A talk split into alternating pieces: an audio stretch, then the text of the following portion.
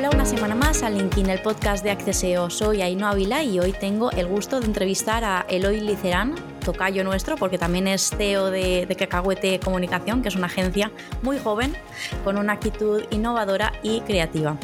Pero no lo voy a hacer sola, hoy es en exclusiva. Eh, Hoy, tengo, hoy me acompaña mi compañero Carlos Hernández, que es Social Media Manager en Acceseo. Y nada, es un gusto tener a, alguien del equipo eh, para poder entrevistar a, otra, em, bueno, en este caso a, Eloy y, y, sacar mucho más provecho de, esta entrevista. Así que nada, bienvenidos los dos. Gracias. muchas gracias. Y ya, yo ya te lo he comentado a ti antes en privado, es, yo estoy muy contento de poder estar aquí porque la verdad que me hacía mucha ilusión. Eh, a Eloy le conocí en la charla de Seguimos con Empresas el pasado día 7 de febrero y cuando explicaron eh, cómo trabajaba su agencia, a qué se dedicaban y mostraron un poco el portfolio de, de proyectos que habían hecho, la verdad que me encantaron y, y me hace mucha ilusión que esté él aquí. a mí también, ¿eh? A mí también me hace ilusión. Qué guay. Pues con esta actitud empezamos ya al lío.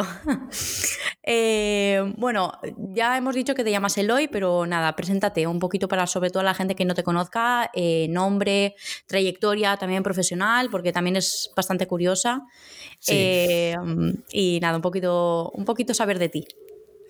Bueno, pues soy Eloy Licerán, como habéis dicho, soy el, creador y actualmente de CEO de, de Cacahuete Comunicación. Pero antes de eso, yo en realidad de, carrera y de trabajo vinculado a la publicidad tenía poco o nada.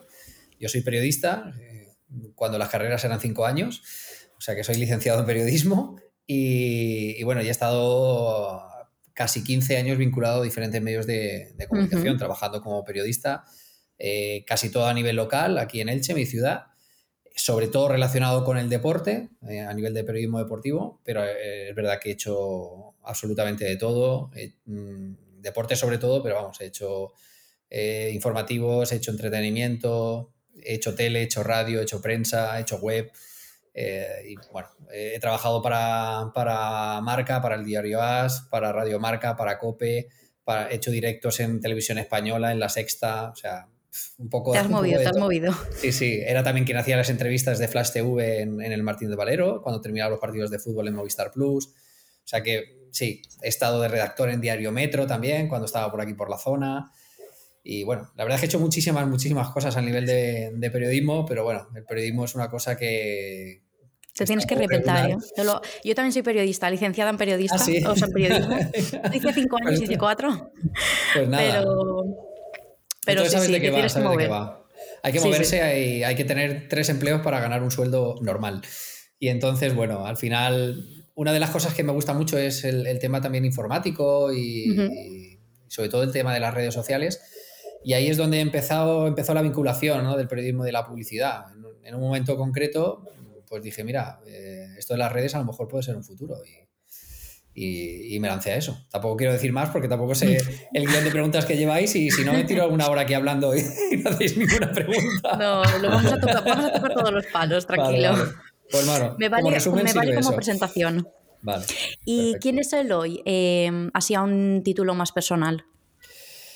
Bueno, pues alguien bastante inconformista, nervioso, optimista, papá de dos pequeños demonios eh, y que, bueno, que no tiene miedo a, afrontar nuevos retos, tanto de cambio de trabajo como dentro de la agencia. Eh, siempre hay que hacer las cosas por primera vez y, muchas veces pues, nos hemos lanzado a la piscina con, con, proyectos que no hemos hecho nunca y hemos dicho, venga, pues vamos a ponernos y vamos a ver cómo lo sacamos adelante. O sea que, más o menos también, personal. También destacaría de, de ti, Eloy, a ti que te conocí durante unas, unas horitas, la habilidad comunicativa que tienes. Yo no sé si es innato, si hay mucho, que seguro que también habrá mucho trabajo detrás, pero yo cuando diste, diste la charla y, y ahora que te estás escuchando es que eh, embobas con tu labio, o sea, bueno, gracias. gracias, Carlos. A ver, eh, si Ainhoa es periodista, lo sabe. Esto creo que hay un poco como todo, ¿no? Cierto grado innato, pero sobre todo es de, de entrenarlo, de ensayarlo. Y ya te digo, he estado 15 años en medios de comunicación, sobre todo en tele y en radio, más que en prensa escrita y era mi día a día. Yo tenía, durante años he tenido dos programas en directo en radio al día. Entonces, claro, quieras o no, eso se tiene que notar de alguna manera. Al final la práctica hace el maestro, ¿eh? Claro, claro. Está claro. Pues, em, pues nada, antes de ponernos así ya a hablar más de cacahuete, eh, estrategias de marketing y todas estas cosas, eh, sí que em, quiero explicar que es un poco sorpresa, porque esto no lo comunicamos a los invitados porque queremos pillarlos un poco eh, así en paños menores y que no os preparéis nada. Al final de la entrevista haremos como un minijuego que hemos empezado a hacer eh, para que el objetivo aquí es que respondas eh, las máximas preguntas en el menor tiempo posible, ¿vale? Te daremos un minutito y, nada, desde aquí invitamos a todos los que nos están escuchando, oyendo, que, se queden hasta el final para, sobre todo, conocerte a, un nivel más eh, personal. y nada, al final de la entrevista, pues eso, jugaremos a este minijuego y, y nada, Ahora sí que sí, empezamos. Me, vas a tener asustado durante todo este tiempo ah, para saber lo que vas a Lo ponemos fácil, lo ponemos fácil, lo juramos. Carlos sabe las preguntas que son y te lo puede decir. Sí, sí, son, divertidas, son divertidas. son divertidas, rápidas. No tienes que pensar, claro. Vale, vale. Entonces, bien. Ahora sí que sí, nos ponemos a hablar del proyecto y em, lo primero que nada, el año de vida del proyecto. Bueno, pues el proyecto nació en, en 2016. Este año 2023 cumplimos siete años, ahora en, un mesecito cumplimos ya siete años, que la verdad es que se me han pasado volando. O sea que sí, somos una agencia joven. Siete años no son mucho para agencias que llevan 60 años incluso, o sea que somos, somos bastante jóvenes, sí. Sí, sí. No, en Acceseo también llevamos, este año creo que es el 14. y y también nos consideramos jóvenes. O sea, pues todavía. nosotros somos bebés entonces. y Eloy, ¿cómo, ¿cómo nace Cacahuete? Bueno, pues eh, por eso lo he querido seguir contando antes, ¿no? Cuando me habéis preguntado, porque ya lo iba a soltar y digo, seguro que me lo tienen preparado para preguntar. Eh, a ver, mm, nace un poco de la necesidad, ¿vale? Nace la necesidad porque el mundo del periodismo, yo creo que sigue igual, aunque no estoy totalmente dentro ahora, pero es, un, es una profesión eh, muy mal pagada para las horas que se echan. ¿no? Al final eres periodista 24 horas, estés o no trabajando, si, si algo ves, algo observas, algo te cuentan, al final estás trabajando 24 horas. Yo además trabajaba de periodismo deportivo y trabajaba 6 o 7 días a la semana, porque si, por ejemplo, el Elche jugaba fuera, eh, a veces perdía todo el fin de semana, o sea que trabajaba 7 días a la semana, muchas semanas, y el sueldo era bastante bajo, ¿no? Entonces, bueno, llega un momento en el, que pues ya te planteas el futuro, eh, quieres comprarte una casa, quieres, eh, piensas en tener familia y dices, oye, me encanta lo que hago porque me encantaba lo que hacía, pero claro, eso no me da de comer. Yo, si no pago la letra, la o sea, la, hipoteca, voy al banco y le digo, mira, no cobro mucho, pero me encanta lo que hago. Me, perdonas este mes y creo que no, no me van a decir que sí, ¿no? Entonces, bueno, empecé a mirar alternativas para, pues para ir complementando, ¿no? Eh, como ya digo, bueno, fui una de las primeras personas, porque yo no lo, ve, no lo había visto antes, eh, que empezó a utilizar las redes sociales junto con los medios de comunicación, en este caso con la radio. Eh, la verdad es que ahora es muy habitual y parece que han, que han, ido de la mano siempre, ¿no? Pero antes existían las redes sociales por un lado y los medios de comunicación por otro, no, no, no se mezclaban. Y además lo hacía con miedo, ¿no? Decir, bueno, lo voy a anunciar en la radio, a lo mejor no deja ni Dios un mensaje y vamos a quedar aquí eh, muy ridículos, ¿no? y bueno, empecé, empecé en el mundo de las redes sociales cuando estaban naciendo las redes sociales y, bueno, muchas empresas empezaron a apostar también por la comunicación en, este formato y empecé a llevar algunas cuentas, ¿no? Eh, pasé dos, de dos programas a uno, tenía algo más de tiempo, lógicamente también bajaron el sueldo y entonces quería complementarlo. Empecé a llevar algunas cuentas de, redes con, con amigos, conocidos, amigos de amigos y la verdad es que funcionó bastante bien. O sea, empezaron a tener muy buen rendimiento y eso hizo que el boca a boca se moviera y en tres meses ya estaba prácticamente ganando lo mismo que en 15 años de carrera en periodismo.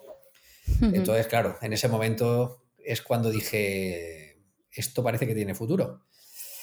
Así que lo dejé, dejé el periodismo y me embarqué en esta aventura. Eh, mucha gente a lo mejor dice, ay, qué valiente. No, en absoluto. O sea, fue mera necesidad porque en realidad lo que necesitaba era algo más de, dinero, no ser multimillonario, pero algo más de dinero para, tener una vida normal, ¿no?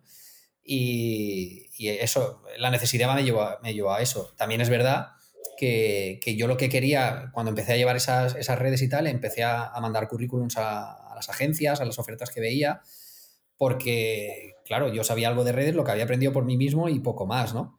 Pero quería aprender cómo, cómo era el mundo de la publicidad, no había estudiado yo publicidad nunca ni, ni nada parecido. Había hecho alguna cuña de radio, pero poco más.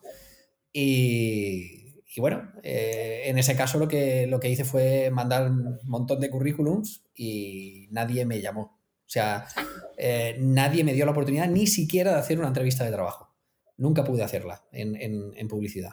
Así que también por la necesidad dije, bueno, si me tengo que dedicar a esto y nadie me da la oportunidad, pues me lo tendré que montar yo solo. Así que bueno, estuve yo solo y, y en cuanto empecé a tener un volumen que ya no podía controlar, pues contraté a una primera persona y así fuimos poco a poco. Esos fueron los inicios. ¿Y cómo ha sido toda la experiencia de, emprender? De llevar, de empezar el pues proyecto y llevarlo tú solo. Pues para mí ha sido eh, como sacarme una doble titulación. Una de publicidad y otra de ADE. Más o menos. esa te juro que es la sensación que tengo, ¿no? Porque, claro, eh, yo vengo de letras de periodismo que sí, que se parecen algo a publicidad, en redactar copies para tal. Bueno, hay cosas que sí, ¿no? Eh, lo que pasa es que en periodismo se, fomenta muy poco la, creatividad, por no decir nada. O sea que. No, sí, es, es medios tradicionales puros y claro, Eso, es así. Entonces, bueno, tienes que, tienes que aprenderlo un poco y, luego el tema de, administrar una empresa, claro, desde cero. No tener ni idea de, de nada y ir preguntando, incluso mirando por internet, haciendo búsquedas y preguntando a la asesoría y no sé qué, y, y dándote, y cayéndote y levantándote y presentando una, una, cosa fuera de plazo y multándote y tal, y, y claro, es, lo que había, ¿no? Y, y, así, hemos, así, así he tenido que aprender, pero bueno, no, no vamos tan mal cuando, cuando oye, eh, ya somos 10 en el equipo, o sea que somos un equipo eh, bastante grande para, para llevar tanto tiempo. Totalmente. Yo, yo lo, cuando contaste tu historia, la verdad que me sorprendió mucho el, una, tú dices que no es valiente, pero para mí lo es y mucho. Eh, yo creo también puede ser lo que tú has dicho de la necesidad, pero también nace la valentía. Hay mucha gente que se queda en el easy, hmm. easy, easy y, y, hay muchísima gente que ni siquiera se, se lanza, se lanza a hacerlo. Eh, a mí me parece, a nivel de cuando has dicho comienzas, comienzas tú como freelance, por así decirlo, por, tu cuenta. Eh, no sé, en, esa época que estaba como todo surgiendo, etcétera, yo creo que sí, sería incluso más difícil, porque si ahora, sabiendo el potencial que tienen las redes sociales, hay muchísimos negocios que piensan que, no son útiles, imagínate en, esa época, ¿no? Sí, e, e, en ese sentido sí te doy la razón, Carlos, de eh, había, había dos corrientes, ¿no? Esa corriente de desconocimiento, de decir, oye, esto eh, no sé ni lo que es, no me vengas a vender la moto de algo que prácticamente no conozco. Y luego había otra corriente que ya empezaba a igualarse de gente que empezaba a oír de las redes sociales y que a mucha gente le estaba funcionando, ¿no?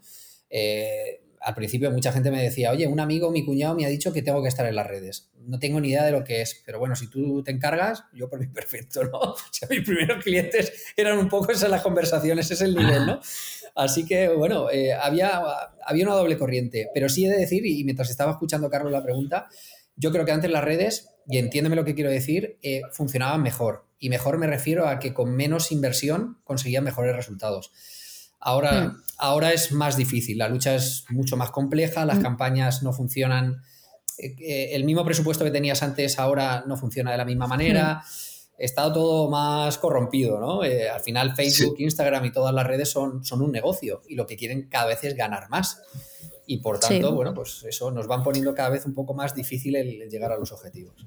Ahí entramos un poco en términos de marketing en el océano rojo y océano azul, ¿no? Que ahora un poco las redes sociales han vuelto un océano rojo totalmente, que tienes 8.000 empresas como con la de tu cliente, tienes la posibilidad de ver lo que hacen realmente, eh, ahí pues tienes el peligro ese del plagio y, antes sí que era que si tocabas la tecla perfecta en, las redes podía funcionar y crecer muchísimo más que ahora. Mm. Ahora lo que, mm, conforme también hablo yo con, con otros entrevistados y entrevistadas, tienes que diferenciarte y una manera de diferenciarte es ser uno mismo. Sí. No, no interpretar ningún papel, sino ser uno mismo, ser fiel a tus valores y, poder crear ¿no? una comunidad y que, que haya esa, ese feedback mm, continuo y, bidireccional o multidireccional, porque ahora también estamos en todos lados. Mm. Para, poder estar, pues eso, crear ¿no? Eh, tu propia marca. Bueno, por lo que dices, y estoy de acuerdo, eh, Ainhoa, es eh, naturalidad. Lo que se pide es un poco la, naturalidad, ¿no? yo lo, resumiría mm. así. Se valora muy mucho, pero claro, nosotros al final tenemos que ir eh, moviéndonos al lado de la, de la, sociedad. O sea, al público que nos dirigimos en redes sociales a día de hoy no es el público que nos dirigimos en redes sociales hace cinco años o seis años o siete años. No tiene nada que ver, ¿no? el público ahora tiene muy claro lo que quiere de una marca, eh, cómo, cómo, va a comprar, cómo lo, y lo vamos que espera también. Exacto, qué experiencia espera, ¿no? Sobre todo, ya llevamos mm. algunos años eh, vendiendo el tema de la experiencia más que de un producto, pero es así, ¿no? Y, la facilidad que tienen estas nuevas generaciones de, dejar de seguirte o de, convertirte en una marca a la que le gustas, a la que le odias de un día a otro, porque ha habido una crisis en cualquier cosa de la empresa relacionada con medio ambiente o con algún comentario fuera de lugar o con algún directivo que ha hecho algo. Eh, eh, vamos, estas generaciones nuevas lo tienen, lo tienen muy en cuenta y vamos, que no, no perdonan una. ¿eh? O sea que hay, que, saber, hay, que, saber, moverse también En, el, en, el, mercado en el que estás y con la sociedad en la que estás. ¿no? Sí, sí, por eso nosotros desde, desde la agencia también eh, a nuestros clientes siempre les aconsejamos de, que contesten también eh, los comentarios negativos, pero pero claro, hay que saber cómo contestar eh, para no eh, convertir un mínimo problemita o un mínimo inconveniente en un problema mucho más gordo que se hace una bola de nieve. Al final también hay muchísimos eh, ejemplos de, años atrás que, que, muestran eso, de, de cómo una mala contestación a un tuit de una persona que encima ni te, a lo mejor ni te conoce y simplemente ha puesto ese tweet para picarte o para lo que sea, eh, ha desarrollado una verdadera em, eh, bola de nieve eh, en contra tuyo. Sí, también es incluso más que una mala contestación lo que las empresas les cuesta entender, los que no son de comunicación, es que casi puede ser peor el silencio. Sí, también. Entonces, ahí hay un gran terreno que complicado en las redes sociales. Yo en el tema de los, de los mensajes tengo mm, varias, varios tips, varias cosas muy claras en lo que hay que hacer. Y como dice, no hay que, hay que responder sí o sí. Eh, solemos centrarnos en responder a las, a las malas y hay, que hacerlo así, a las, a las, opiniones negativas. También hay que responder a las positivas por dos motivos. Mm. Uno, agradecer que alguien se haya tomado el tiempo en hacer un comentario positivo por tu servicio, por tu empresa, por tu producto, porque lo normal es que nos acordemos de dejar una opinión cuando nos ha pasado algo malo. Cuando nos ha pasado algo bueno decimos que es lo normal. Es, por desgracia, sí. Es así, es así. Y sobre todo, mm, yo lo que, lo que siempre digo en la agencia, a todos los que trabajamos aquí y a los clientes también, es que eh, no el mensaje que respondes a alguien que deja un mensaje negativo no se lo respondes al que lo ha dejado. Se lo respondes a la tercera persona que va a leer el hmm. comentario negativo y la respuesta. Entonces, claro, eso hay que tenerlo muy en cuenta. ¿Para quién va dirigido? Estoy casi convencido que el 99,9% de la gente que ha dejado una mala opinión es muy difícil volteársela. Es decir, va a seguir pensando, sea verdad o mentira. El, sí, le tienes que compensar muy bien, yo creo que para. Y aún así va, a decir, pero sigo pensando lo mismo de este hotel, de este restaurante o de lo que sea, ¿no? Eh, por eso, ahí la lucha está perdida. Ahí está perdida. Lo que tenemos que hacer es intentar que ese no nos haga daño en terceras personas que puedan leer el comentario y la respuesta. O sea que yo eso sí que lo tengo, lo tengo muy claro. Una, cosa que, me llama mucho, mucho la atención de vosotros y que te lo pregunté y me dijiste, no, en el podcast te, lo comento, el naming. ¿Por qué cacahuete comunicación? Otra, esa, la, estuve pensando ayer. bueno, deciros que me lo preguntan siempre, o sea que por lo menos que no somos originales, la verdad. No, no, no lo digo por eso, lo digo porque por poner en valor el nombre, ¿no? Al final es un nombre en el que crea intriga y en el que todo el mundo tiene la curiosidad de saber de dónde viene ese nombre, ¿no? Eh, no, no es nadie, nadie es alérgico al cacahuete ni, cosas de esas. Es una pregunta de las que hacemos cuando fichamos a alguien. No vamos a fichar un alérgico a los cacahuetes. Pero vamos, sería el colmo, ¿no? Requisitos. sería el colmo. Bueno, pues cacahuete, como os he dicho, nace en 2016 y nace de esa necesidad que os contaba de, querer crear una familia y es que eh, hmm. mi mujer estaba embarazada, ¿vale? en ese tiempo y yo la verdad es que estuve buscando eh, nombres muy serios, ¿no? Pues como, yo qué sé, marketing no sé qué, redes sociales no sé qué, acceseo, no sé, nombres serios, ¿no? Y, y entonces pensé, es que yo no soy serio, o sea, realmente no lo soy. No soy una persona excesiva. Pues, a ver, si me tengo que poner serio me pongo, pero de normal no lo soy, ¿no? Eh, entonces empecé a pensar cosas que de manera rutinaria decíamos en el día a día. Y es que, bueno, si habéis tenido hijos o sobrinos o habéis vivido un embarazo de algún familiar de cerca, la primera ecografía que se hace siempre a, las mamás, eh, el embrión parece un cacahuete, son como dos círculos unidos, ¿vale? Y tiene forma de cacahuete. Entonces, que es bastante habitual. No soy único en esto, ¿eh? No, he tenido el privilegio de en una ecografía así, pero. Pues, ah, me fijaré, me fijaré. En Google y, es fácil de encontrar. Eh, entonces, claro, eh, nosotros llamamos al bebé cacahuete porque no sabíamos qué era, si era nene, si era nena, luego era Valentina. Pero, claro, mi mujer y yo lo llamamos cacahuete. ¿Todo el follón cacahuete? ¿Cómo está? ¿no? Y cariñosamente lo decíamos así. Así que como no buscaba un nombre serio y buscaba, y además, como tú dices, me recordaba algo bonito, dije, pues cacahuete, cacahuete comunicación. Pero eso sí, he de reconocer que tenía mucho miedo. Ahora estamos muy acostumbrados a ver nombres eh, excesivamente graciosos en las agencias pero yo dije, joder, empiezo de cero, no soy nadie, no tengo ni idea de publicidad, ni de llevar una empresa. Y encima con un nombre poco serio. Digo, ¿quién me va a contratar? o sea, yo te juro que tenía miedo, ¿no? De decir, oye, ¿tú de qué empresa vienes de cacahuete? Y digo, pues se van a, descojonar, ¿no? No, ¿no? me van a tomar en serio. Pero bueno, hemos conseguido un par de cosas con el nombre, ¿no? Uno, que suene, que suene eso, interesante y curioso. Dos, siempre que alguien me lo pregunta y no lo sabe, es voz, o siempre, o casi siempre es voz una sonrisa.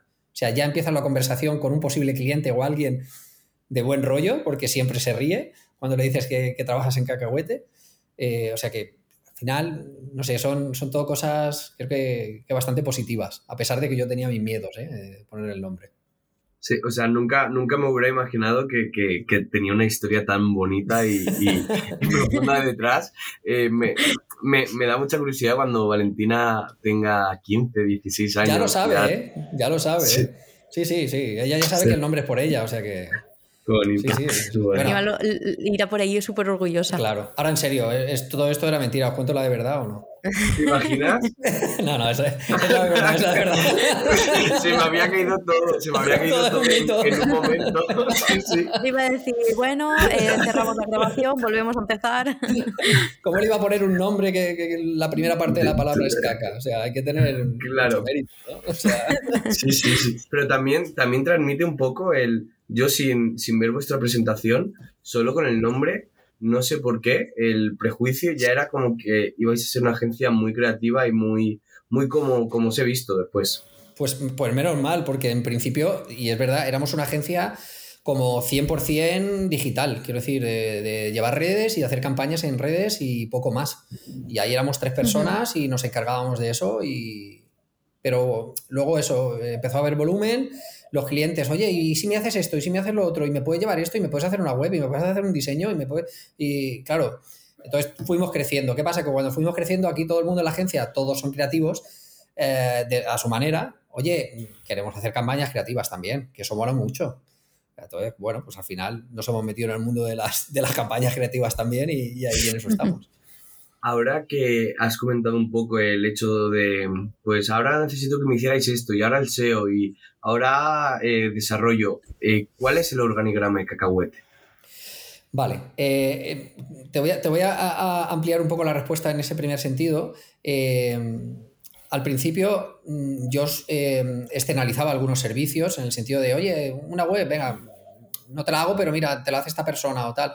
Claro, cuando llega un momento en el que el volumen, dice, bueno, me han pedido web, se la he pasado a alguien de confianza y ya está. Pero cuando me piden 20, dices, leche, eh, claro, ya no sé, hay que echar números, ¿no? Porque si me piden 20, a lo mejor sí me sale rentable tener a alguien, ¿no? Entonces, un poco hemos ido avanzando en ese sentido. Cuando hemos visto que el volumen de solicitudes en algún aspecto, de diseño gráfico, de web o de algo, era ya importante, eh, entonces es cuando hemos decidido meter a, algún profesional dentro de la, agencia en ese sentido. Y en cuanto a la estructura, bueno, eh, os digo, somos una agencia atípica. ¿Por qué? Porque el que la ha montado no tiene puñetera idea de publicidad, ni ha trabajado nunca en una agencia. Entonces, claro, hemos ido aprendiendo como nos ha parecido a nosotros, ¿vale? Entonces, eh, tenemos una estructura horizontal, completamente horizontal. ¿Qué quiere decir esto? Que eh, todo el mundo hace el mismo horario, todo el mundo gana lo mismo, cambia el sueldo en función del tiempo que lleven aquí. ¿vale? Pero todo el mundo empieza ganando el mismo sueldo, se le sube todo el mismo sueldo, tenga la edad que tenga, sea del sexo que, que sea, o sea, todo eso es completamente horizontal. Digamos que yo soy el CEO, el gerente, eh, pero vamos, todos los demás están en el mismo nivel. No, no también somos 10, si fuéramos 150 eh, no podría mantener esta estructura, pero ahora mismo la podemos mantener y digamos que es un... Cada uno tiene, o sea, hacemos equipos por, por cuenta y son responsables de sus cuentas y ya está. No hay nadie por encima de ellos ni por debajo. O sea que así es como funcionamos. Y luego dividimos el equipo en, dos grandes áreas, ¿no? El, Team Copy y el Team Design, que ahora hemos hecho un rebranding y nos hemos dado un color a cada uno. Y encima estamos haciendo aquí camisetas de un equipo y de otro y, bueno, rollos, ¿no? Pero, pero sí, el, Team Copy sería un poco lo que engloba publicidad y, periodismo, digámoslo así, ¿no? Eh, pues eh, copywriting, eh, los copies de redes sociales, estrategia, etc. etc. Y luego el, team copy serían pues, diseñadores, audiovisual, fotografía, eh, comunicación audiovisual, todo, todo, eso es lo que, lo que entraría en ese, en ese equipo. Luego tenemos tenemos gente que es híbrida también, ¿no? Que, por ejemplo, tenemos una persona que, estudió doble grado de periodismo y de comunicación audiovisual y aporta un poco a los, a los dos equipos, ¿no? ¿no? hacemos una barrera entre los dos. Y, pero bueno, por, etiquetarlo de alguna manera, digamos, eh, Lo, tendríamos así. Yo un factor importante que, que, tú has dicho que lo...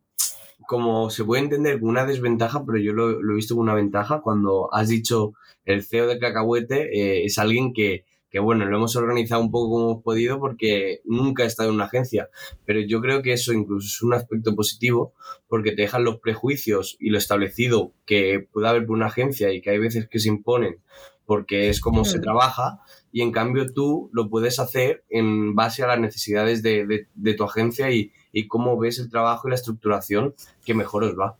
Pero, pero no solo yo, Carlos. O sea, el, flujo de trabajo eh, lo hemos modificado y las herramientas que utilizamos para, trabajar en el día a día las hemos modificado a lo largo de estos años y no es mérito mío. Ha sido mérito de la gente que ha entrado, que ha estado, que ha, oye, me han hablado de esto, vamos a probar esta herramienta, vamos y, las hemos ido modificando. Y creo que cuando hemos hecho modificaciones hemos mejorado, ¿no? Porque hemos visto fugas de, tiempo, oye, ¿esto por qué, por qué, lo hacemos así? Si así a lo mejor podría ser más directo y no perder tanto tiempo. Y, o sea que no es mérito de una persona. Al final, creo que, que una agencia funcione sin haber tenido ni idea desde el principio es porque todo el mundo ha aportado y mm. porque se ha tenido la habilidad de, de escucharles y de llevarlo a cabo. Totalmente, sí. Las dos cosas, porque escuchar está muy bien, pero si escuchas y no haces caso a nadie, tampoco sirve de nada, ¿no? Mm. O sea que Totalmente. así es como nos hemos formado y nos seguiremos formando, lógicamente, porque esto es un no parar. Pregunta importante, Eloy. ¿Al final vuestras madres saben lo que estáis haciendo o no? A ver, lo tiran por lo que más saben, ¿no? Eh, mi hijo hace publicidad y ya está, ¿no? Le, a lo mejor es todo lo que pueden decir, ¿no? Pero a lo mejor aquí algún community manager que le quiere explicar un poco más lo que hace a nivel de redes sociales y tal. Mm, no, es que personalmente me siento súper identificada con esa frase. es que es la realidad, por eso lo hicimos. Eh, bueno, estás hablando, ahí de, del post que pusimos para, el Día del Community Manager, para, para, vamos, eh, felicitar a todos los communities. es verdad que, que, es que es una profesión muy, muy moderna, ¿no? Bueno, ya tiene unos años, pero, pero lógicamente hmm. no existía no, pero entender internet con nuestros padres, o sea, ¿qué, le estamos pidiendo, no? O sea, que, además, sí, sí, sí, hay un estudio que dice que, no, no, sé el porcentaje, me lo voy a inventar, ¿no? Pero que en plan el 60 o más por ciento de, de las eh, profesiones que existirán, o sea, que trabajarán nuestros hijos aún no existen. Exacto. Hmm. O sea que, el community manager pues es una de esas que hace, no, se pensaba. Incluso ya no nuestros padres, a mí me pasa muchas veces, pues cuando a lo mejor salgo a, hacerme una Coca-Cola o cualquier cosa y me preguntan, ¿trabajas? Y yo, sí, soy social media, si ganas y yo gestiono cuentas y ya está, no voy a entrar en... Ya está. Yo nunca digo el término oficial porque la gente sé que me quedaría mirando diciendo, mm. ¿qué estás diciendo? Y una, una pregunta que, que, cuando la he visto que la, la había, la había hecho Ainhoa, me, que me encanta es, ¿cómo definirías cacahuete en un tweet? ¿A la empresa? Uf, hmm. pues hombre, tendría que pensarlo porque no soy de escribir así, ¿no? Pero sí que sería joven, sería creativa eh, y somos muy eh, de hacer proyectos eh, personales, quiero decir que muy, ¿cómo lo explicaría? Que no hacemos dos proyectos iguales, ¿no? Muy personalizados, que no me salía. Son muy personalizados. no, somos de hacer churros, ¿no? Yo creo que ninguna agencia debe de serlo. Al final, aunque lleves dos restaurantes, dos eh, negocios del mismo estilo, eh, es que no le, tiene por qué valer las mismas cosas a los dos, ¿no? Y, eso, joven, creativa y, que hacemos eh, proyectos personalizados. Por poner un tuit así. Genial. Yo creo que el tuit de el tweet que preparemos para cuando em, eh, comuniquemos eh, que ha salido el podcast, yo creo que ya lo tenemos hecho. Vale, eh, y algún hashtag. Si da para hashtag, también poner algún hashtag. Sí, sí, el emoji va a ser un cacahuete. O sea, Hombre, ese, que nos falta. Claro. Cacahuete y, y, el cohete para, para, arriba. Sí, sí, sí. sí. Eloy, antes has, bueno, has estado comentando el cómo nació Cacahuete. En pero eh, sí que me gustaría saber eh, si has contado con, si contaste en su día con algún tipo de financiación externa o eh, te autofinanciaste tú. No me autofinancié, esa es la realidad, porque afortunadamente creo que hemos crecido para mí mucho, ¿vale? En siete años tener 10 personas para mí es mucho, o sea, me, parece, una, locura los gastos mm. que tenemos al mes, o sea, si mm. Tú me dices, ya a los tres años, tres años y pico, ya prácticamente éramos diez en el equipo, ¿no? Claro, si tú tres años antes me dices, no, vas a tener a diez en el equipo, vas a tener que pagar diez nóminas, seguridades sociales, alquiler, no sé qué, digo, ¿y de dónde saco ese dinero? ¿Sabes? O sea, en mi mente era completamente imposible. Yo empecé en esto para sacarme un sueldo. O sea, para decir, bueno, pues de esto trabajo y de esto vivo y poco más, ¿no? Eh, pero bueno, mm, me autofinancié porque yo empecé cuando ya decidí montarlo por mi cuenta y que no iba a trabajar en ningún sitio, me hice unas tarjetas y me hice un teléfono virtual. Porque, bueno, hace siete años es que las cosas avanzan muy rápido, pero ahora estamos muy, habituales, muy habituados a que una, llamar a una empresa y sea un móvil. Te parece normal. Pero antes no. Antes, eh, llamar a un móvil era como, este es un cutre en su sótano que se está haciendo pasar por una empresa. O tienes un fijo o, no eres una empresa seria, ¿no? Y entonces me hice un teléfono virtual, un fijo, que en realidad me estaban llamando a mi móvil, pero parecía que tenía pues una agencia y que era un poco más serio, ¿no? Lo hice un poco en ese sentido. y, y molaba, ¿no? Porque al móvil eh, me, diferenciaba la llamada, si no recuerdo bien, pero si venía 00 y luego el teléfono, me estaban llamando a la agencia y si no aparecía, pues me estaban llamando a mi móvil personal, ¿no? Eh, y así empecé, con unas tarjetas y, un teléfono virtual, no sé, una inversión de, no llegaba a 200 euros, una cosa así. Así fue empecé. Entonces, como empecé creciendo poco a poco, en cuanto vi que tenía volumen para pagarle a alguien, pues entonces contraté a alguien. Entonces, siempre, hay, siempre he ido un poco en esa línea, ¿no? No he hecho una inversión de decir, oye, me arriesgo porque creo que me va a ir bien. Por eso digo que no he sido tan valiente. En realidad, he sido eh, una persona con cabeza en ese sentido. No me he lanzado a la piscina ni haciendo inversiones ni haciendo ninguna locura que me podría haber salido mal. Todo puede salir mal, ¿vale? pero, pero en ese sentido sí, que he ido sí que he ido un poco con pies de plomo. Entonces, cuando ha habido eh, ingresos para poder contratar a otra persona, pues se ha contratado a otro. Entonces, en realidad, mi inversión fue muy pequeña porque no necesité hacer una gran inversión, empecé en casa. Nosotros hemos ido al revés que vosotros y que casi todas las compañías. Empezamos todos trabajando desde casa y luego terminamos en, en la oficina, ¿vale? O sea, somos el mundo al revés. Pero es que es verdad que, no voy a decir el 100%, pero el gran porcentaje de la gente le gusta venir a la oficina. Además, hay gente que vive cerca eh, y hay muy buen rollo y dice, joder, yo para trabajar en mi casa y amarga tal, y le gusta venir aquí. O sea que y a mí me gusta también. Totalmente. Si yo, nosotros, por ejemplo, en, en Acceseo tenemos dos días de que son obligatorios ir a la oficina. para estar con el departamento y estar todos juntos. Una es por departamento y la otra es todo el equipo junto. Y yo sí que obviamente agradezco la flexibilidad de teletrabajar, pero muchísimos días al mes eh, voy a la oficina porque quiero ir, porque me nace y porque también hay gente que también va todos los días y así pues voy, los veo, estamos, charlamos un poco. A ver, aquí tenemos flexibilidad también. Eh, no teletrabajamos, no somos una agencia de teletrabajo, porque por lo menos en esta agencia o no hemos sabido hacerlo o cuando nos ha tocado hacerlo hemos notado que, nos ha bajado la, producción. Vamos, que no somos igual de productivos en la oficina que, que en casa, al final, sí, tenemos herramientas para hacerlo, pero o bien necesitamos una organización diferente para ser igual de productivos, eh, o, no sé, o, algo, algo está fallando aquí. Y además que nos gusta venir, ¿no? Después de la pandemia estábamos deseando venir todos a la oficina, o sea, hmm. pero, deseando, ¿no? Entonces, bueno, eh, por, por X o por B hemos sido una, una agencia que al final ha hecho un poco el camino a la, a la inversa. No sabemos si en el futuro a lo mejor tenemos que dejar la oficina y teletrabajar todos, ¿no? Pero bueno, a día de hoy lo hemos hecho un poco. Sí, yo pienso que, la mejor combinación es un, poco de todo, ¿no? Como se dice siempre. Y yo creo que está muy bien el, el hecho de poder tener razón de teletrabajar y también está muy bien el tener un sitio físico a mí no me gustaría trabajar en un sitio donde no tuviera oficina física, por ejemplo, porque es lo que tú dices, me gusta mucho ir, ver a mis compañeros, gastarnos bromas, jugar un ping-pong, eh, almorzar. Entonces, yo creo que es algo que, también nos nutre un poco. A ver, nosotros aquí, que no lo he terminado de contar porque me enredo yo solo, tenemos la flexibilidad de que alguien se pueda quedar en casa cualquier día que necesite, pero por cualquier motivo. O sea, porque necesito poner lavadoras porque viene el de internet eh, que me lo ha cambiado, o sea, la excusa da igual, ¿sabes? Que, es lo de menos. Eh, pero, pero sí tenemos esa flexibilidad de que cualquier día, mientras no sea una costumbre, decir, oye, todos los días tengo algo y me quedo en casa. O sea, que esa es un poco la, flexibilidad que, tenemos. Básicamente porque hemos demostrado, por nuestra manera de funcionar, que no somos igual de, productivos. Si no, a lo mejor nos daría un poco más igual, ¿no? Pero ahora mismo estamos en ese punto. Y más preguntas que tenemos aquí en, nuestro, nuestra chuletilla. Em, el tema de facturación. Pues si puedes hablarnos un poco de la facturación desde un poco de los inicios hasta este último año. Pues, mira, em, más o menos hemos ido duplicando todos los años hasta llegar la pandemia.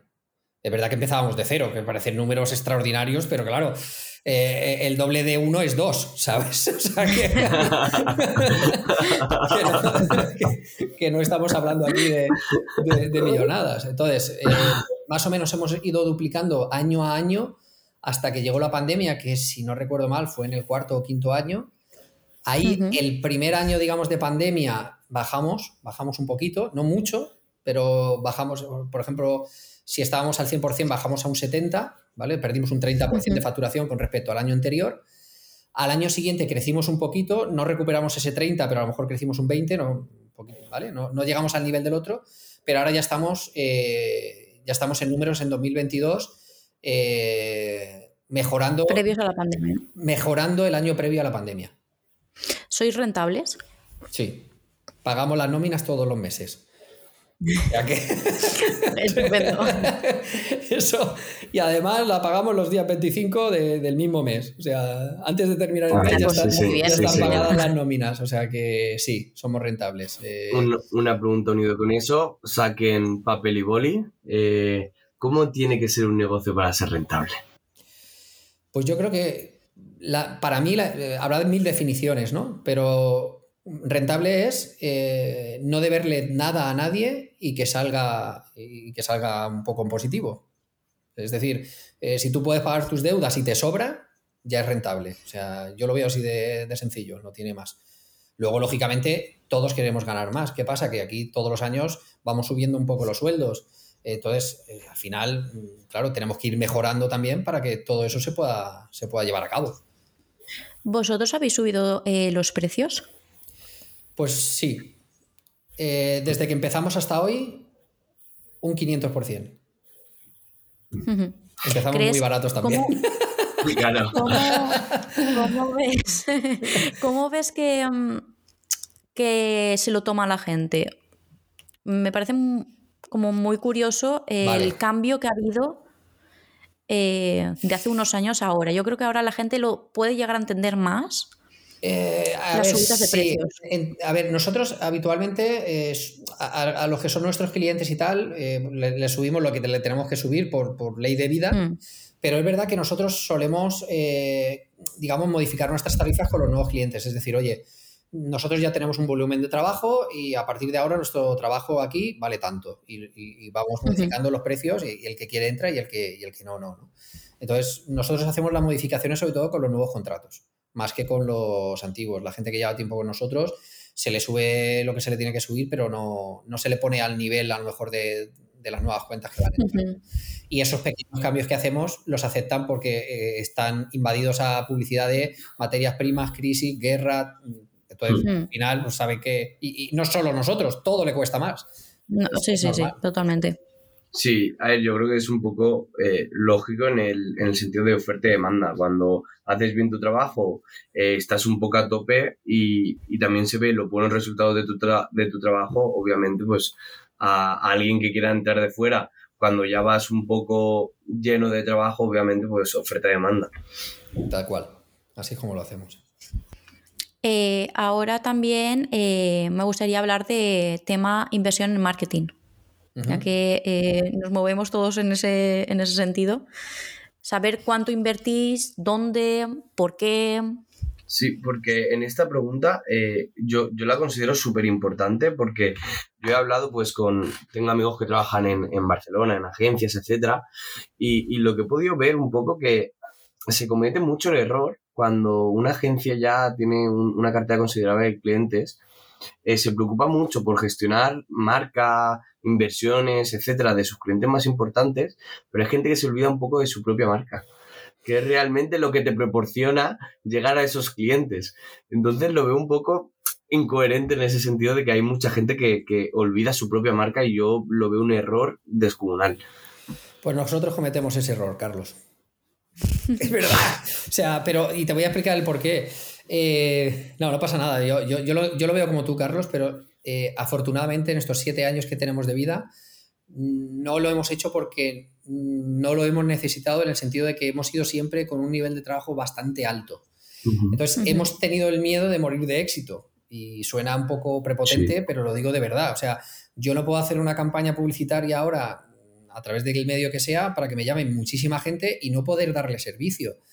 Entonces, hmm. eh, para eso tengo que estar preparado. Y claro, ¿qué hago? ¿Contrato a tres por si me llaman? ¿Los tengo ahí por si...? Lo veo un poco complejo eh, en ese sentido. Lógicamente, si hubiera venido unas vacas flacas, eh, hubiera venido un mal momento y hubiéramos tenido que hacerlo, o, a lo mejor lo tendremos que hacer, lo haremos. Pero nos hemos movido en una inversión más de tiempo, en el sentido de cuidar a nuestros clientes nos ha traído muchos clientes hay, clientes que nos han traído mm. siete clientes. Entonces, también, el boca a boca hace muchísimo. y eso no se puede pagar. ¿eh? Digital, es curioso. Eso no se puede, eso no se puede pagar. Es la mejor publicidad, pero esa no se compra. Mm. o sea que. Eh, entonces, claro, eh, nosotros al, cuidar nuestro trabajo, cuidar nuestros clientes y cuidar nuestra manera de trabajar, ha sido una inversión que hemos hecho publicitaria, pero no directa en campañas, ¿no? Y luego también nos movemos mucho por asociaciones, ¿no? Estamos en, en Jovenpa, estamos en Cedelco, ahora estamos presidiendo la 361, o sea que eso también te da mucha visibilidad eh, hmm. que no, no estás aportando o no estás invirtiendo en este caso dinero, pero yo sí que estoy invirtiendo mucho tiempo, ¿vale? O sea que al hmm. final te invitan a mil sitios eh, y tienes que ir, bueno, eh, inviertes tiempo, que al final es dinero, pero lo estás invirtiendo de esa manera y te estás dando a conocer en, en otros ámbitos. Claro, ahí eso sumado a, desde, bueno, desde mi perspectiva profesional, la buena gestión que tenéis también de vuestras redes, que desde aquí os felicito porque me gusta. Eh, me has dado la razón de que sí que cuidáis la marca, y sí que invertís en vuestra marca. Claro, a lo mejor no, a nivel de ads, ahí está. Pero bueno, lo has dicho tú, en tiempo, que eso mm. es igual a dinero. Sí, en ese, en ese sentido sí, en tiempo sí. Es verdad que las redes ahora con el cambio de imagen las llevamos un poco mejor, pero eh, es natural, desgraciadamente, dejarse para lo último. Al final, el cliente es el que paga y si tienes que subir un post, tienes que subir el del cliente, no el tuyo, ¿no? Y eso, y, se van acumulando y lo vas dejando, lo vas dejando, lo vas dejando y dices, joder, hace un montón que no publico en mis redes, esto no puede ser, ¿no? Pero bueno, ahora con el cambio de imagen, cambio de web, cambio de todo, nos hemos propuesto intentar mantener ahí un poco el, orden. hoy nos ha introducido el, la próxima pregunta, ¿eh, Ainhoa? Sí, eh, la pregunta de, de, los objetivos, objetivos a corto, medio, largo plazo que tenéis dentro de la empresa. Eh, trabajar menos y ganar más. Eso así a, nivel general. ¿no? Yo creo que eso es eh, todos. voy, a explicar un poco más la. No trabajar menos eh, para los clientes, sino a lo mejor tener menos cuentas, pero que dejen mayor beneficio. ¿no? Eh, vamos un poco en esa línea en, atraer a grandes cuentas por varios motivos. Uno, porque suelen tener mayor presupuesto. Y dos, porque suelen tener un gabinete de marketing con el que hablas el mismo idioma. ¿no? Nosotros empezamos llevando la churrería de barrio, la floristería de barrio, la carnicería de barrio Ahora, afortunadamente, llevamos marcas nacionales e internacionales más potentes y, claro, y da gusto hablar con una persona que entiende, que habla el mismo idioma y que te facilita en ese. Luego te aprieta también, pero te facilita las cosas, ¿no? Eh, entonces, bueno, nuestra, nuestra línea, nuestro cambio de imagen también va un poco por ahí, ¿no? Por, a pesar de tener este nombre de caca, huete, eh, es muy serio, muy serio eh, sí aparentar un poco con la imagen, ¿no? Y, cómo nos ven desde el exterior como agencia para, poder llegar a esos, a esos clientes. O sea que eso es un poco el, camino que queremos seguir. Grandes cuentas, eh, seguir trabajando lo mismo en, volumen, pero a lo mejor para menos, para menos cuentas. Es un poco el objetivo. ¿Y cómo ves a Cacahuete en cinco años? Joder, pues si si seguimos esta línea, vamos, somos 40 aquí en la empresa, pero, no es el objetivo. El objetivo, ya te digo, que es más o menos mantener y, crecer en, cuanto a cuentas, ¿no? Pues mira, te digo una cosa, me gustaría eh, dentro de cinco años que Cacahuete siguiera similar, creciendo un poquito, un poquito, año a año, pero de manera similar, ¿no? Y, quizá mm, cada vez convirtiéndonos más en un referente creativo, ¿no? Seguir manteniendo nuestras cuentas de, digital, porque al final es lo que nos da de comer y lo que sabemos hacer bien, pero a nivel creativo cada vez hacemos cosas más chulas. Y, o sea que, y, eso nos llena, ¿no? el día a día te lo cambia, ¿no? Porque es algo un poco diferente. Sí, totalmente. Em, mira, aquí estoy viendo una preguntita que es que me la vas enlazando, es que la haces solo, Eloy. Eh, una, una es campañas molonas que habéis hecho, que yo ya tengo una en la mente, porque es que me encantó. Y y la voy a hilar con cómo es importante enfocar la campaña hacia el público objetivo. Y, a mí me impactó mucho eh, una campaña que hicisteis sobre, si no recuerdo mal, un bueno, que pusisteis vertedero en un, en un cartel gigante. Y, yo creo que leísteis muy bien, porque yo la verdad que soy mucho de conforme estoy viendo algo, ya lo estoy pensando en mi cabeza, y, y leer muy bien porque en el sentido, ahora explicará mejor la campaña, que lo, harás obviamente mejor que yo, pero yo creo que le diste muy bien en el sentido de, vale, ¿cómo hacemos esto? Y cómo leemos bien el público objetivo para que cree revuelo y nos hagan ellos solo, por así decirlo, la, publicidad. Pues sí, eh, a ver, hemos hecho varias que, bueno, hemos ganado varios premios afortunadamente en, los Alce y un, y Yuna también, de la comunidad valenciana para ser una agencia tan joven, tan pequeña y sin tener ni idea de publicidad, colarnos ahí y ganar un premio a la gente que realmente se dedica a esto, para nosotros es maravilloso. Y lleváis siete años. Y bueno, y presentándonos tres. Quiero decir que, hemos, cazado siempre que nos hemos presentado, o sea que es una locura. Pero bueno, eh, sí, sí, muy chulo. Em, la campaña de vertedero es que al final el, objetivo era que la gente empezara a reciclar más aquí en Elche, porque es verdad que la gente la gente que recicla, recicla y la gente que no recicla, no recicla. Un poco el mensaje era ese, ¿no? Hmm. Y no estamos avanzando, estamos estancados. La, gente recicla, pero el nivel de reciclaje debería aumentar. Y era un poco el objetivo que, nos marcaban desde, desde el servicio de limpieza, ¿no? Entonces dijimos, mira, estamos muy acostumbrados a recibir mensajes una y otra vez sobre el medio hmm. ambiente, sobre que reciclar es importante, nuevas generaciones, que nos vamos a quedar sin mar, que el aire que respiramos, que nos comemos el plástico, que dices que, tío, se ha escrito ya 10.000 líneas de cada uno de estos temas. Digo, o tocamos de verdad, y tocamos, digo, y yo siempre digo, si no enfadamos a alguien en la publicidad, no lo estamos haciendo bien. Para bien o para mal, ¿no? hay, que tocar ahí un poco, hay que rascar el límite. Eh, y en este caso dijimos, mira, o cabreamos a la gente, o de verdad se dan cuenta de lo que puede provocar no reciclar, o va a ser una campaña más. Y al final las campañas las hacemos para cumplir objetivos, no para que queden muy bien en un MUPI o en la radio. Entonces eh, dijimos, ¿cómo podemos hacer para que la gente sepa lo que va a conllevar hacer eh, no, reciclar? Y pensamos, bueno, una de las, estuvimos analizando, viendo datos, digo, una, de las cosas que suceden cuando no reciclamos es que se acumula más basura y cuando la basura no cabe en el vertedero de la ciudad, pues hay que crear otro o llevarlo a otro vertedero, ¿no? Dijimos, ostras, pues vamos a crear un vertedero. Así de, así de guay somos. Y digo, bueno, hombre, crear un vertedero es complejo, ¿vale? O sea que... Pero como no podemos crear un vertedero, vamos a hacer creer a la gente que vamos a hacer un vertedero, que es la opción fácil. Bueno, fácil. Entonces, decidimos poner una valla que no existía, la tuvimos que plantar nosotros, o sea, nosotros, eh, una empresa, eh, Grupo Antón, que se dedica a esto, que colaboramos con ellos en la campaña, y, claro, teníamos que elegir un sitio concreto donde hacerlo, que fuera creíble. Yo no quería contratar una valla al lado de otras tres vallas porque no iba a tener el efecto que deseamos. Creía, Queríamos que creyeran que iba a hacerse un vertedero de verdad. Entonces pusimos en un descampado una valla al lado de la Universidad de Elche, cerca del centro, eh, y, pusimos un mensaje sin diseño, en blanco y negro, próxima construcción, vertedero.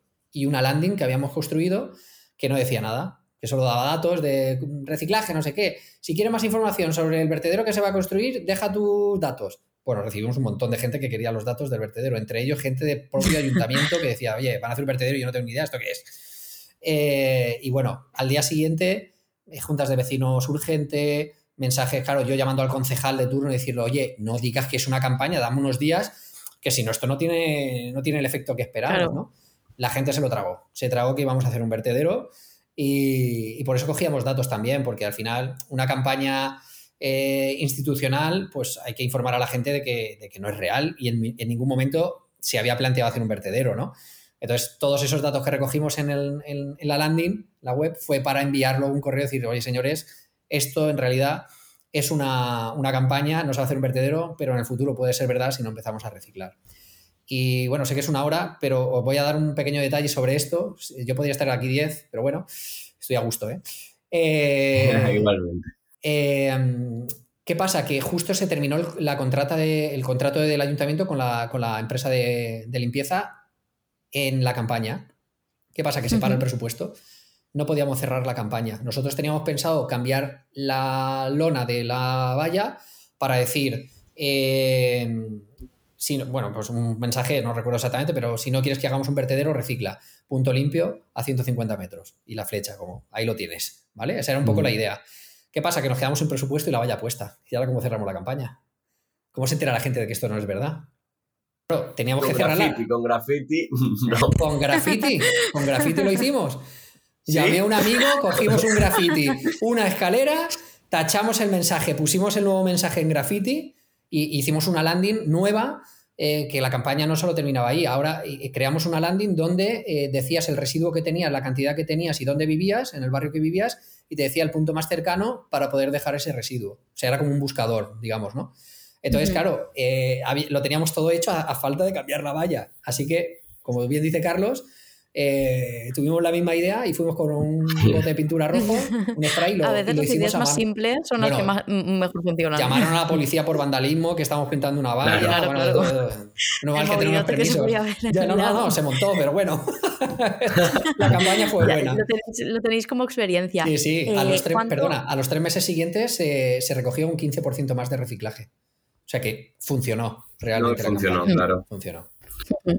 ¿Y cuánto costó la, lona de la valla? ¿La lona o poner la valla entera? Bueno, poner la valla entera. una, lona, una lona puede costar a lo mejor unos 200, 250 euros, una cosa así. Y el alquiler de la valla depende de la ciudad, pero sí, entre 250, 300, 500. Poner la valla nos costó 2.500 euros. Pero eso ya forma parte de nuestro presupuesto de... sí, sí, claro. Eso lo asumimos, digamos, dentro de nuestro presupuesto. El montaje y desmontaje es que tuvo que ir un camión, hacer los agujeros, poner la valla, poner cemento. O sea, es que era, un, era una movida. Pero bueno, eh, a lo mejor si hubiéramos invertido eso en redes o en otro formato, a lo mejor no hubiera sido. no, no, no, Que, muchas, que muchas veces eh, es eso de que con una inversión relativamente pequeña, haciendo una buena campaña, se consigue mucho más impacto, más que, que están invirtiendo. Eh, por invertir, sin tener ningún mm. tipo de, foco ¿no? o, objetivo, claro. A nosotros la, campaña nos costó 3.000 euros de costes, en realidad. poner la valla y hacer algún impacto. O sea, la campaña fueron 3.000 euros. Luego se lo cuentas estos a los de Madrid o Barcelona y flipan en colores. 3.000 euros, vamos, ni se levantan. Claro, claro, claro. Totalmente, no, totalmente. Y eh, veníamos, pues lo que hemos hablado, que lo que tú has dicho, todo, todo este tipo de acciones, el acudir a, pues lo que tú dices, eh, ser parte de una asociación, charlas, etcétera, pues te da lo que yo digo que es complejo porque aquí están los, yo considero puretas de marketing digital y puretas de la comunicación tradicional. Yo considero que que no hay que estar en ningún, en, un, en ningún extremo, porque es lo que tú has dicho, el, al final el boca a boca, que es, por así decirlo, del mundo tradicional, es lo que hmm. mejor funciona en el marketing digital. Claro. Y el marketing en general. Con esto, no, claro. Uniendo con esto, habías hablado de la Asociación 361. Así que cuéntanos un poco eh, cómo, porque yo no tengo la verdad que mucha información sobre la asociación, qué hacéis, cómo nació, con qué pues propósito. La asociación nació ya hace, hace muchos años. Yo, como soy nuevo en esto, pues mm, me, he encontrado ahí un poco en la presidencia y decir, ostras, ¿qué hago aquí? ¿no? Pero bueno, eh, empecé, yo conocí la, asociación por los premios ALCE, que son los premios que, premian la creatividad alicantina y las agencias de publicidad. ¿no? Eh, entonces, el primer año que nos presentamos nos llamamos dos premios y bueno, ahí la gente empezó a conocernos. No éramos socios en ese momento, pero ya se pusieron en contacto con nosotros, nos explicaron y la verdad es que está muy bien porque al final somos empresas eh, que podemos competir en algunos aspectos entre nosotras, en, algún cliente, pero hay otros muchos en los que nos podemos complementar, ¿no? Y estar unidos en, una asociación nos hace grande a todos, porque podemos coger un cliente a lo mejor más potente y darle servicio eh, completo de todo, porque si tú no lo haces, sabes que tienes a alguien de confianza que, que lo puede hacer por ti, ¿no? Entonces hacemos mucho networking, hacemos muchas jornadas, Hace, hace poco hicimos eh, el Día de la Publicidad, que trajimos a gente muy top a nivel nacional. Eh, lógicamente hacemos los premios ALCE, que los hacemos cada verano, y tenemos convenios con la Universidad Miguel Hernández, con la UA y con otras escuelas donde también hacemos eh, Adlicante, que es una jornada para los estudiantes de publicidad de la UA, hacemos una en, comunicación visual en la, en la, UMH, en la EASDA, para diseño, y luego hacemos formaciones también internas, ¿no? Pues eh, surge el metaverso, cómo podemos meter publicidad en el metaverso, qué es esto, vamos a conocer este mundo, cómo lo podemos aprovechar, igual que las nuevas herramientas, la inteligencia artificial, eh, el nuevo chat GPT, y todo esto que va surgiendo, al final, oye, sí, ¿nos va a quitar el trabajo? No. ¿Nos podemos aprovechar de ello y sacarle algo de partido y utilizarlo como herramienta en vez de como enemigo? Sí, ¿cómo? Pues que venga mm. alguien y nos lo explique pues un poco en eso, en eso nos pasamos, ¿no? Y luego hacemos muchos contactos. Al ser una asociación, pues podemos traer a gente importante. Estamos hablando con el, con el director de Coca-Cola eh, y de todas las marcas que están debajo de Coca-Cola a nivel Iberia, bueno, no, a nivel Europa. Claro, traerte un tío así, siendo cacahuete de comunicación, eh, no, no, lo traes, pero siendo una asociación que aglutina a todos los agentes de publicidad, pues seguramente tengan más opciones. Y nosotros lo que queremos hacer, y a partir de ya, es no solo centrarnos en las agencias o las agencias eh, grandes, sino en freelance, en estudiantes, en directores de marketing, que las propias marcas formen parte de la, asociación. O sea, hacer un universo de todos los agentes publicitarios, que son muchos, que intervienen en, al final hmm. en, nuestro sector, ¿no? Y ese es un poco el cambio que, queremos promover, además de descentralizar la asociación, que antes era todo Alicante, Alicante, Alicante ciudad. Y bueno, ahora yo soy de Elche, me lo estoy trayendo un poco a Elche, pero la idea es poder hacerlo un día en Alcoy, otro en Elda, otro en Torrevieja y otro en Orihuela. ¿Por qué no? Eh, forma, y otro en Denia. Forma parte de la provincia y, tenemos que mover a las agencias de, la, de, publicidad de la provincia por toda la provincia. Que no se vayan a Madrid o Barcelona, que, Alicante es la mm. tercera provincia más creativa de España. Y es gracias a todos los que estamos aquí. O sea que. Ya, eh, bueno, el, discurso político bien, ¿no? Sí, sí, Ha quedado genial, ¿eh? Palabras, sí. Sí, sí, ha, quedado genial. bueno. Y, y bueno, mm, nos puedo, bueno, Ainhoa, ¿qué hacemos? ¿Consejo final? Y vamos al eh, minijuego. Consejo final antes de ponernos a jugar. Vale, pues yo, mira, lo tiraría más que por el marketing, por el emprendimiento, ¿no? un poco por la historia que, os he contado, que, como os he dicho antes, eh, yo, soy bastante optimista y creo que siempre hay un camino para, o diferentes caminos para conseguir el objetivo. Yo la verdad es que no es el camino que buscaba ni que esperaba eh, para montar una agencia. Pero, o para trabajar de publicidad, a lo mejor si me hubiera cogido alguien nunca hubiera montado cacahuete y hubiera estado en una empresa siempre, no lo sé, es que no sabes por dónde te puede llevar el camino, ¿no? Pero bueno, al final todos los caminos llevan por algo y te llevan de esta manera. O sea que siempre hay un camino y que se te da confianza. Si de verdad eres bueno, ahora, si te crees bueno y no lo eres, difícil. Pero si de verdad eres bueno o buena, eh, no dejes de luchar. Al final se va a conseguir. Y, si te mueves y si eh, cuidas a los clientes cuando empiezas pequeños, cobrándole cinco veces menos de lo que deberías cobrarle, pero lo haces súper bien, te presentará a otro, a otro, a otro, a otro, irás creciendo y el ejemplo es esto, ¿no? Hemos cobrado muy poco, lo hacíamos muy bien y tratábamos al bar de la esquina como si fuera Coca-Cola o Ikea, dentro de nuestras posibilidades. Y eso nos ha hecho estar donde estamos. O sea que, no sé, si vale como consejo. Sí, sí, totalmente. Eh, pues Carlos, no sé si cómo quieres que organicemos esto. Eh, yo creo que mejor a lo mejor una pregunta cada uno. sí, por mí ¿Qué tengo que hacer? ¿Responder rápido? Sí, tienes que contestar eh, lo primero que te se pase por la cabeza. Eso es como consejo nuestro, ¿eh? Qué peligro. Claro. Vale. Sí que es verdad que en los invitados que ya hemos tenido hay, hay, algunos que sí que se piensan en alguna pregunta, pero la venga, cuestión voy a intentar es... no, pensarla mucho, venga. Claro, pero Eloy, para ponerte más presión, eh, cuando acabe la temporada de LinkedIn, eh, vamos a hacer una clasificación. Ah, vale. Claro, esto nos a ver estamos es, apuntando. claro, a ver quién responde más preguntas en un minuto. Venga, pues vamos allá. Cronómetro en mano. Después, el premio todavía está por definir, ¿eh? A lo mejor solamente es No. una felicitación de Carlos- "Oye, campeón. eh, Carlos había dicho que era un rápido". iPhone 14. Sí, sí, un iPhone 14 Pro Max. Efectivamente.